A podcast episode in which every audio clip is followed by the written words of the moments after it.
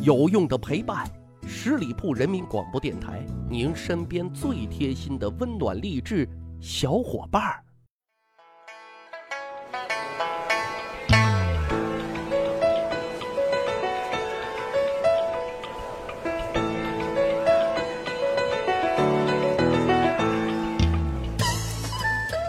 学霸历史，增长见识，密室趣谈。我是大汉。老话讲啊，三岁看到大，就说啊，小小娃娃从三岁起，他的心智啊，虽然说尚在发育阶段，但是对周遭的表现，在一定程度上能反映出啊，未来会成为一个什么样的人。古人对此呢是深信不疑的啊，尤其是皇室。老皇帝寻找接班人，最好的人选啊，就是从小呢就显得很机灵、很敏捷的这些小阿哥。尤其是这些小阿哥会撒个娇、卖个萌，说自己的聪慧啊都随了父皇，这老皇帝一定更坚定了传位的心啦。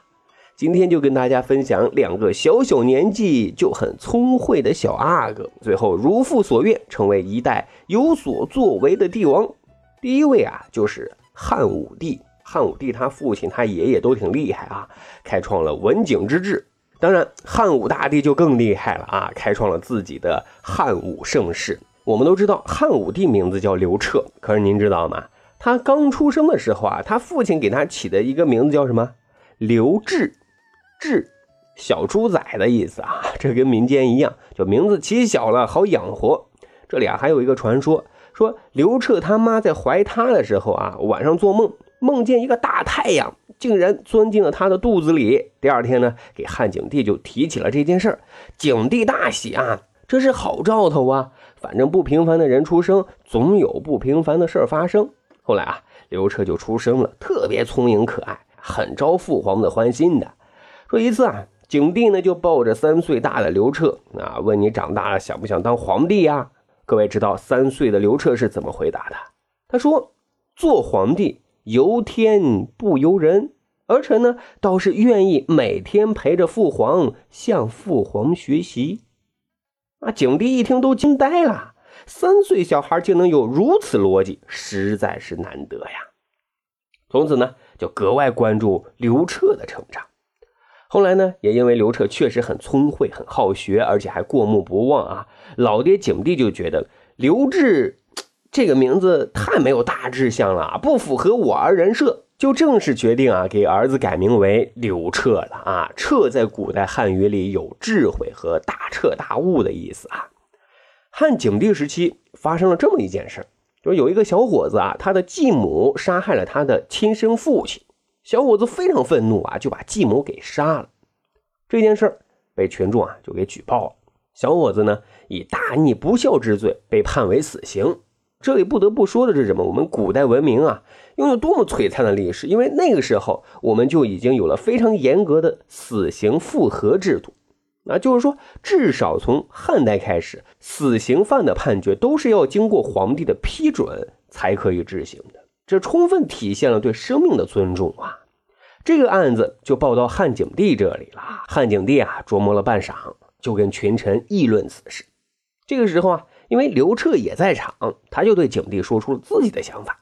他说：“继母等同于亲生母亲，那是因为有父亲的那一层关系。现在呢，继母杀了他父亲，当他下手杀人的时候，母子的关系其实已经断绝，而变成杀父的仇人啊。因此啊，不应该用大逆不孝之罪来判决。”景帝听完之后啊，不住的点头。于情于理，很有道理，很有说服力呀。最终呢，景帝就按照刘彻的意思啊，没有按照大逆不孝之罪处以小伙子死刑。这里啊，我们就能看出刘彻的思辨能力。那需要说明的是什么？当时刘彻只有十二岁呀，哈。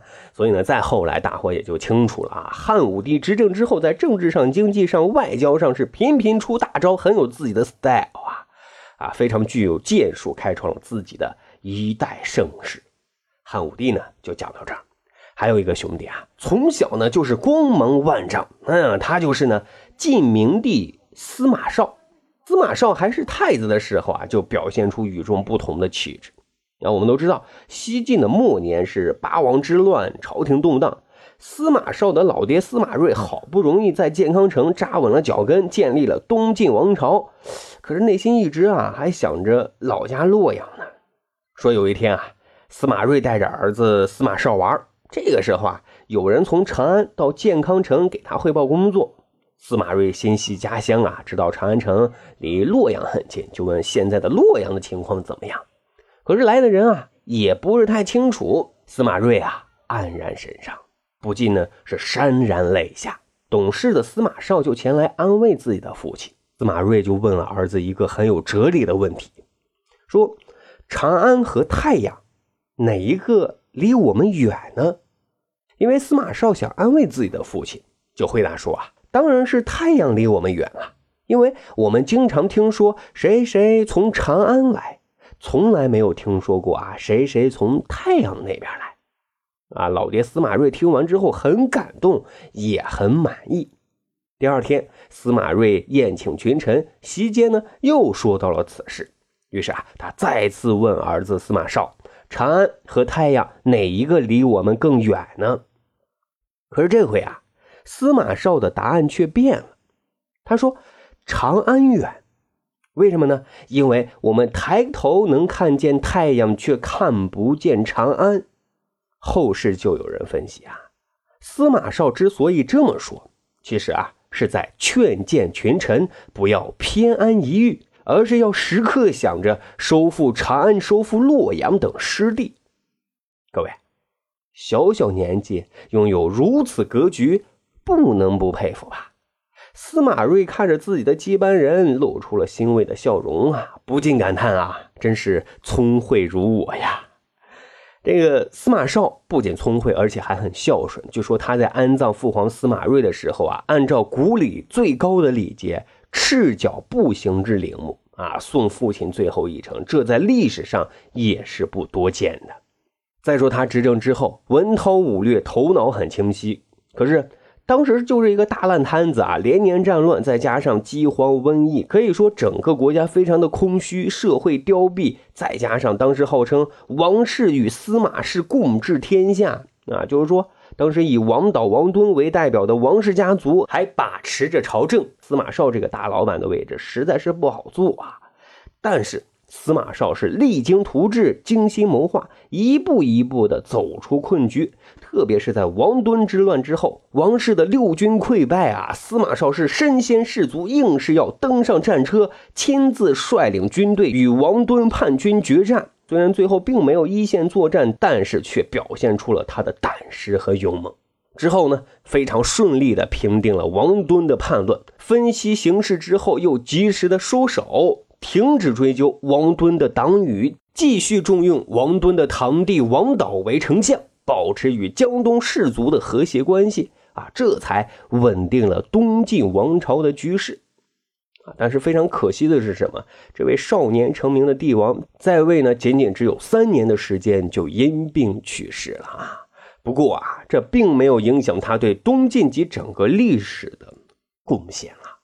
好。长见识，长谈资，这就是咱今天的密室趣谈。如果您觉得咱节目还不错，欢迎大家使用节目的评分功能给密室趣谈留言打分。感谢大伙的支持，咱还有一个去吧历史的小分队。如果您对历史边角料很感兴趣，欢迎大家关注十里铺人民广播电台的公众微信账号，然后回复数字一就可以添加大汉的个人微信。经过简单审核之后啊，大汉就会邀请您进入这个小分队当中，咱就可以谈天谈地聊历史段子。本期节目就是这样，感谢您的收听，咱下期再会。